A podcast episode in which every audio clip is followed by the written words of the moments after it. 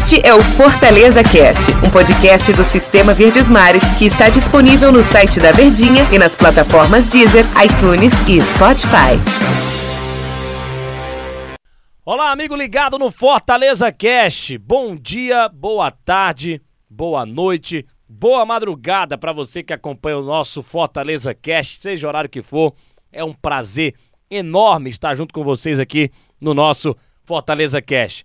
Eu, Denis Medeiros, tenho o prazer de receber hoje aqui Tom Alexandrino, a elegância nos comentários. Tudo bem, Tom? Bom dia, boa tarde, boa noite, boa madrugada para você, Tom, para os torcedores do Fortaleza também que vão te ouvir agora. Tudo bem? Tudo bem, né, Denis? Tudo tranquilo, cara. Prazerzão estar tá aqui conversando em mais um Fortaleza Cast, no bom dia, no boa tarde, no boa noite, naquela boa madrugada, naquela fronteira da meia-noite, uma hora da manhã, que é noite Podia madruga. ser boa noite ou bom dia, né? A gente É. fala boa madrugada pra, pra resenhar. Vamos colocar a música Bom Dia. É, bom, bom dia, dia, né? Ora. Já amanheceu na bem, né?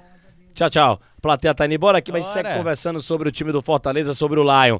Que se comemora, né, Tom? Quatro anos daquele acesso lá na Série C. O Fortaleza passou oito anos pra subir da C pra B. Não sei nem se o torcedor do Fortaleza gosta de lembrar desse acesso, é, ou, que, ou se gosta de recordar a passagem do Fortaleza é, na Série C do Campeonato Brasileiro, essa última passagem que durou aí cerca de de oito anos, né, com muitos fracassos, com muitas histórias negativas para ser contadas, para serem contadas, mas ela terminou com um final, eu acho que é óbvio que o Fortaleza ia voltar para a Série B e um final, é, é, eu diria que não feliz, mas um final de obrigação, que foi exatamente a, a vitória diante do Tupi, a classificação do Fortaleza para a Série B. Depois ele passou de passagem na Série B para a Série A e hoje está na Série A do Campeonato Brasileiro fazendo boas campanhas, né? Teve um tropeço na temporada passada, quase Ele foi turistou rebaixado. na Série B. Ele turistou na Série B, passou rapidinho de passagem, foi campeão brasileiro.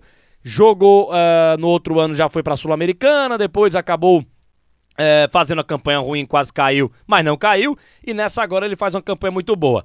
E o torcedor tá, tá recordando, né? Bruno Melo tá no elenco ainda, Marcelo Boeck também, caras que foram importantes naquele acesso do Fortaleza em 2017 da Série C para a Série B diante do Tupi. O Bruno Melo marcou o gol aqui na ida e o Marcelo Boeck fechou o gol eh, lá, no, lá no, no- em Juiz de Fora contra o Tupi e o Fortaleza Tupi, conseguiu. diria. É, lá em Tupi, né? E o Fortaleza conseguiu essa classificação para a Série B.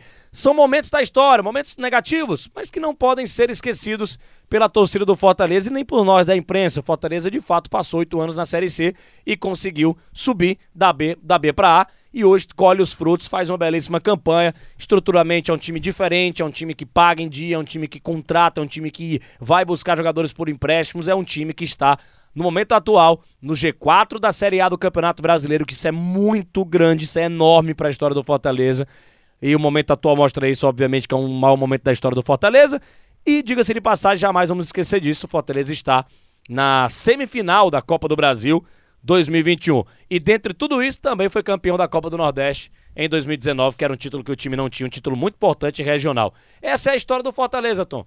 Há quatro anos ele estava saindo da Série C para ir para B, para turistar, como a gente falou. Queria que você falasse sobre esse momento que, que o torcedor colocou muito nas redes sociais, que Bruno Melo eh, e Marcelo Boeck são muito lembrados por essas conquistas e hoje ainda permanecem no elenco do Fortaleza. É o momento de reconstrução do clube, né? O Fortaleza ele sai da Série C no ano em que se tinha menos esperanças, né?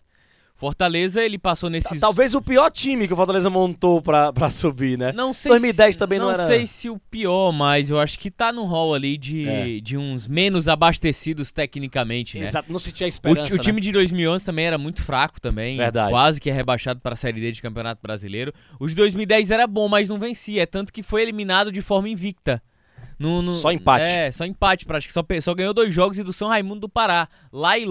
E, e as, e as outras. É, e nos- Rapaz, a plateia É, passa por aqui, rapaz. tira a concentração, né? Incrível. E os- Mas continue e- falando E aí. os outros duelos foram empates, né? Quando tinha a grande oportunidade. Mas enfim. Fortaleza ele viveu um momento de reconstrução, uma- um capítulo é, construtivo do clube. E o Fortaleza, a gente até conversava no show de bola sobre esse momento de TBT, né? Nosso programa lá da Rádio Verdes Mares, né? O melhor programa da Verdinha. Ora! É, é hora! É, é, a, a- o Fortaleza, a gente tem a sensação hoje de que fazem 10 anos que o Fortaleza saiu daquele martírio da Série C. Eu acho que por tudo que ele construiu durante esse tempo, né? 2018, acesso e título da Série B. 2019, melhor colocação da história do clube em pontos corridos uma Série A sul-americana, título da Copa do Nordeste.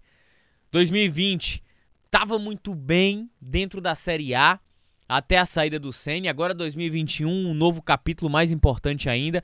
E aí a gente até brinca, né? O Fortaleza nesses anos, ele fez um plano JK, né? Ele cresceu em três, o que normalmente um clube leva seis, dez anos para crescer no futebol. Ele foi pra Sul-Americana, cara. Exatamente. A mentalidade mudou, a mentalidade evoluiu. E a gente sempre tem que acreditar. Existem várias mentes brilhantes e várias mãos que têm essa importância nessa reconstrução do Fortaleza. Mas eu acho que existem alguns protagonistas e alguns papéis principais. O papel principal dessa história se chama Marcelo Paes, né? Por mais que tenha uma grande influência do Rogério Ceni, foi graças à mentalidade de Ceni que o Fortaleza acelerou o processo de reestruturação do clube, mas é graças também às decisões do Marcelo Paes em aceitar, em acreditar de que aquele era o melhor caminho. E se de repente ele demite o Ceni naquele 2018 entre o Campeonato Cearense e o Brasileirão, as coisas elas talvez tivessem acontecido de maneira diferente mas o ele é muito relativo e não entra nessa cota. Então é um Fortaleza que em três anos ele se tornou ou teve uma das suas principais fontes de receitas, o torcedor. Fortaleza hoje, mais de 50% das receitas do clube, antes da pandemia, claro, né? É, mais de 50% vinha do torcedor, vinha da marca própria. Então a gente já intitula um clube como esse de autossustentável. Um clube de auto, autossustentabilidade hoje no futebol brasileiro é difícil. O cara que dependa, a equipe, o clube que dependa muito mais do torcedor do que cota, do que patrocínio, são importantes, são demais. E, e, tudo isso também, né, durante esse tempo todo que a gente tá falando, você fala, ah, cresceu, o time leva a crescer em 10, 15, 20, às vezes até 30 anos. Plano JK do futebol. É, amigo. o plano JK do futebol. Eu lembro até da uma situação, eu não sei se você concorda, até da marca própria também, né? Você ter uma marca própria, você ganhar dinheiro isso, através da sua própria marca. Isso né? foi fundamental. A própria a marca própria do Fortaleza. Acho que foi 2018, né? Pro, que fez pro, isso. Pro torcedor. Começou com, com, com o Jorge Mota em 2017. Foi o projeto do Jorge Mota lá no início. E aí o Fortaleza é, fortaleceu essa marca em 2018. É. A marca própria, até para o torcedor entender, não é só para produzir os próprios uniformes e, e ter 100% desse valor. É os royalties. Fortaleza empresta a sua marca dentro dos jogos, o match day, em eventos. Então, tem um retorno muito importante a partir da sua marca própria. Exatamente. É o match day, né? Match day, dia do jogo. É...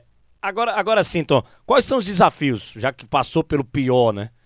Acho que o pior é a Série D, né? Quase foi pro pior mas conseguiu sair da C para B, da B para A.